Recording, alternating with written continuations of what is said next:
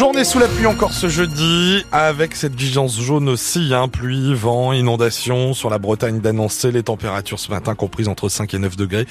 Et pour la mi-journée, 12 voire 13 degrés en Morbihan, Côte d'Armor ou encore Finistère. L'info du jour avec vous Delphine Gaucho et ce matin, on commence par la mobilisation toujours très forte en Bretagne contre la carte scolaire 2024-2025. Oui, parents d'élèves, enfants, syndicats enseignants, ils seront nombreux aujourd'hui à Quimper et Saint-Brieuc à descendre dans la rue pour dénoncer les fermetures de classes très nombreuses prévues euh, à la rentrée prochaine. Dans le Finistère, c'est à 9h qu'a lieu le comité social d'administration qui va acter cette nouvelle carte scolaire. Dans les Côtes d'Armor, le rendez-vous est donné devant la préfecture. Malgré quelques ajustements entre fermeture et ouverture de classe, le solde s'annonce largement négatif dans notre région, Baptiste Schweitzer. Pour le Finistère, le syndicat Sud Éducation dénonce une véritable saignée avec 64 classes qui risquent d'être fermées contre 18 ouvertures seulement. Depuis l'annonce de ces chiffres, du jamais vu, toujours selon les syndicats, la mobilisation ne faiblit pas dans les écoles concernées, tant chez les parents que chez les enseignants. Ils redoutent notamment des classes surchargées pour les enfants. Dans le Morbihan, le solde s'annonce également largement négatif, puisque dans le projet présenté cette semaine, 45 écoles seraient touchées par des fermetures contre 10 17 seulement qui connaîtraient une ouverture. Là aussi, les organisations syndicales ont voté unanimement contre, dénonçant une dégradation de l'offre de services publics d'éducation. Les Côtes d'Armor ne sont pas en reste, avec 42 fermetures de classes envisagées contre 20 ouvertures seulement. Pour expliquer ces fermetures, l'éducation nationale évoque notamment la baisse des enfants à scolariser. En cas d'évolution des effectifs, la carte scolaire pourra toutefois être adaptée jusqu'à la rentrée. Et à 8h moins le quart, euh, ne manquez pas notre invité ce matin, Guylaine Esno, c'est la directrice académique des services de l'éducation nationale du Finistère. Euh, nous lui poserons euh, toutes nos questions sur ces fermetures de classe et vous pourrez euh, ensuite euh, témoigner à partir de 7h50, 7h51.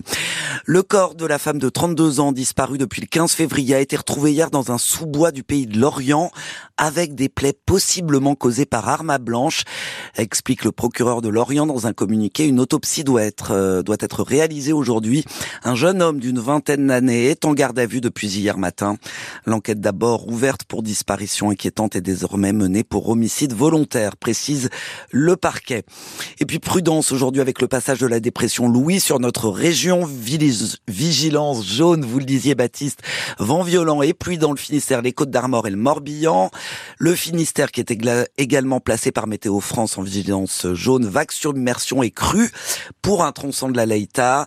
Des points jusqu'à 110 voire 120 km heure envisagés sur le littoral, 80-90 km heure dans les terres. Bientôt une voie toute neuve entre Brest et Saint-Égonec. La SNCF a présenté hier ses principaux chantiers pour 2024 en Bretagne. Des travaux vont donc démarrer en septembre pour se terminer en décembre uniquement de nuit. Cela va coûter 22 millions d'euros pour renouveler ces 100 km de voies entièrement financés par l'entreprise. Et puis autre objectif réaffirmé par la SNCF, la de relier Brest et Quimper à Rennes en une heure et demie et à Paris en trois heures. Objectif inscrit dans le contrat de plan État-région 2023-2027. C'est l'une des mesures annoncées hier par le Premier ministre. Gabriel Attal veut favoriser la venue de saisonniers étrangers en France pour aider dans les exploitations. La production agricole va ainsi être ajoutée à la liste des secteurs en tension pour faciliter l'obtention de titres de séjour. Une bonne chose pour Isabelle Lepage, elle est productrice de fraises à Plougastel d'Aoula elle emploie chaque année entre 30 et 35 saisonniers, la plupart entre mars et août, car aujourd'hui, dit-elle, c'est très compliqué d'obtenir un permis de travail. Vous déposez une annonce à Pôle emploi. Les premières réponses que vous avez, c'est des Marocains qui sont dans leur pays et qui vous sollicitent. On n'a plus euh, de CV français. Hein. C'est fou. Hein. Tous les ans, on est confronté à, à 3-4 salariés qu'on aurait bien pris dans l'instant qui en avait vraiment besoin et qu'on n'a pas pu prendre. Donc, mais qu'on ne les empêche pas de travailler. Moi, j'ai eu des filles qui travaillaient une année, l'année suivante, elles n'ont pas eu le droit de travailler parce qu'elles n'ont pas eu leur, euh, leur papier euh, à jour. Et puis, ben voilà, donc elles sont restées chez elles. Euh. Il faut demander des autorisations de travail qui nous prennent 4-5 mois, donc notre saison est finie. Donc là, je viens de commencer une autorisation de travail pour une jeune fille qui est vraiment motivée, qui veut vraiment travailler. Mais je pense que, hélas, je ne pourrai pas la prendre parce que je ne pense pas avoir euh, le retour de l'autorisation de travail dans les temps, en fait. Déjà qu'on commence par faire travailler les gens qui sont déjà là, sur place, et qui ne peuvent pas travailler. Isabelle Lepage, productrice de fraises à Plougastel d'Aoulas, interrogée par Thomas Biet. Vous pourrez retrouver à 7h moins le quart le reportage en longueur de Thomas. Et puis autre annonce hier du Premier ministre, une nouvelle loi Egalim d'ici l'été pour mieux euh, protéger le revenu des producteurs.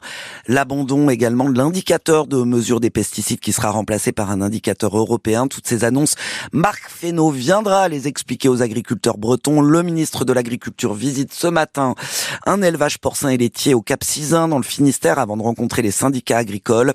Dans une interview à nos confrères du Télégramme, du Télégramme, il explique qu'il vient faire un point aussi sur l'épineuse question des prairies permanentes. C'est justement une prairie consommée hier en fin de journée des agriculteurs des Côtes d'Armor en plein centre-ville de Saint-Brieuc. Ils ont déversé de la terre devant la préfecture après avoir bloqué la RN12 dans le sens Brest-Rennes.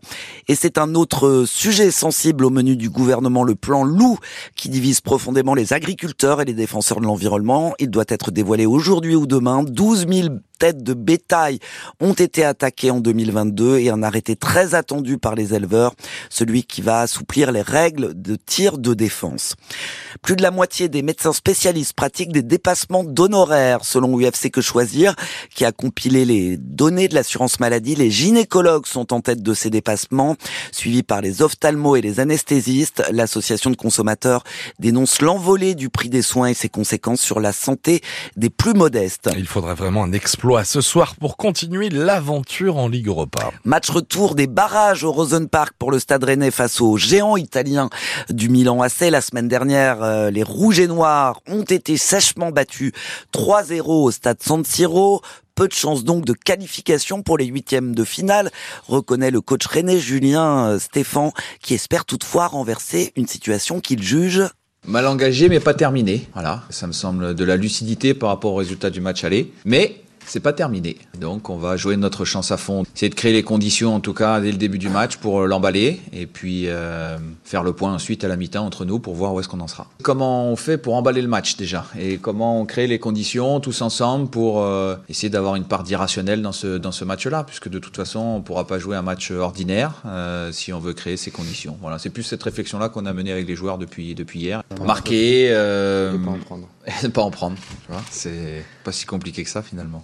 Le coach René Julien Stéphane, coup d'envoi de la rencontre à 18h45 au Rosen Park, avant match à suivre euh, dès 18h15 sur France Bleu Brésil grâce à nos amis de France Bleu Armorique. Et puis elles l'ont fait.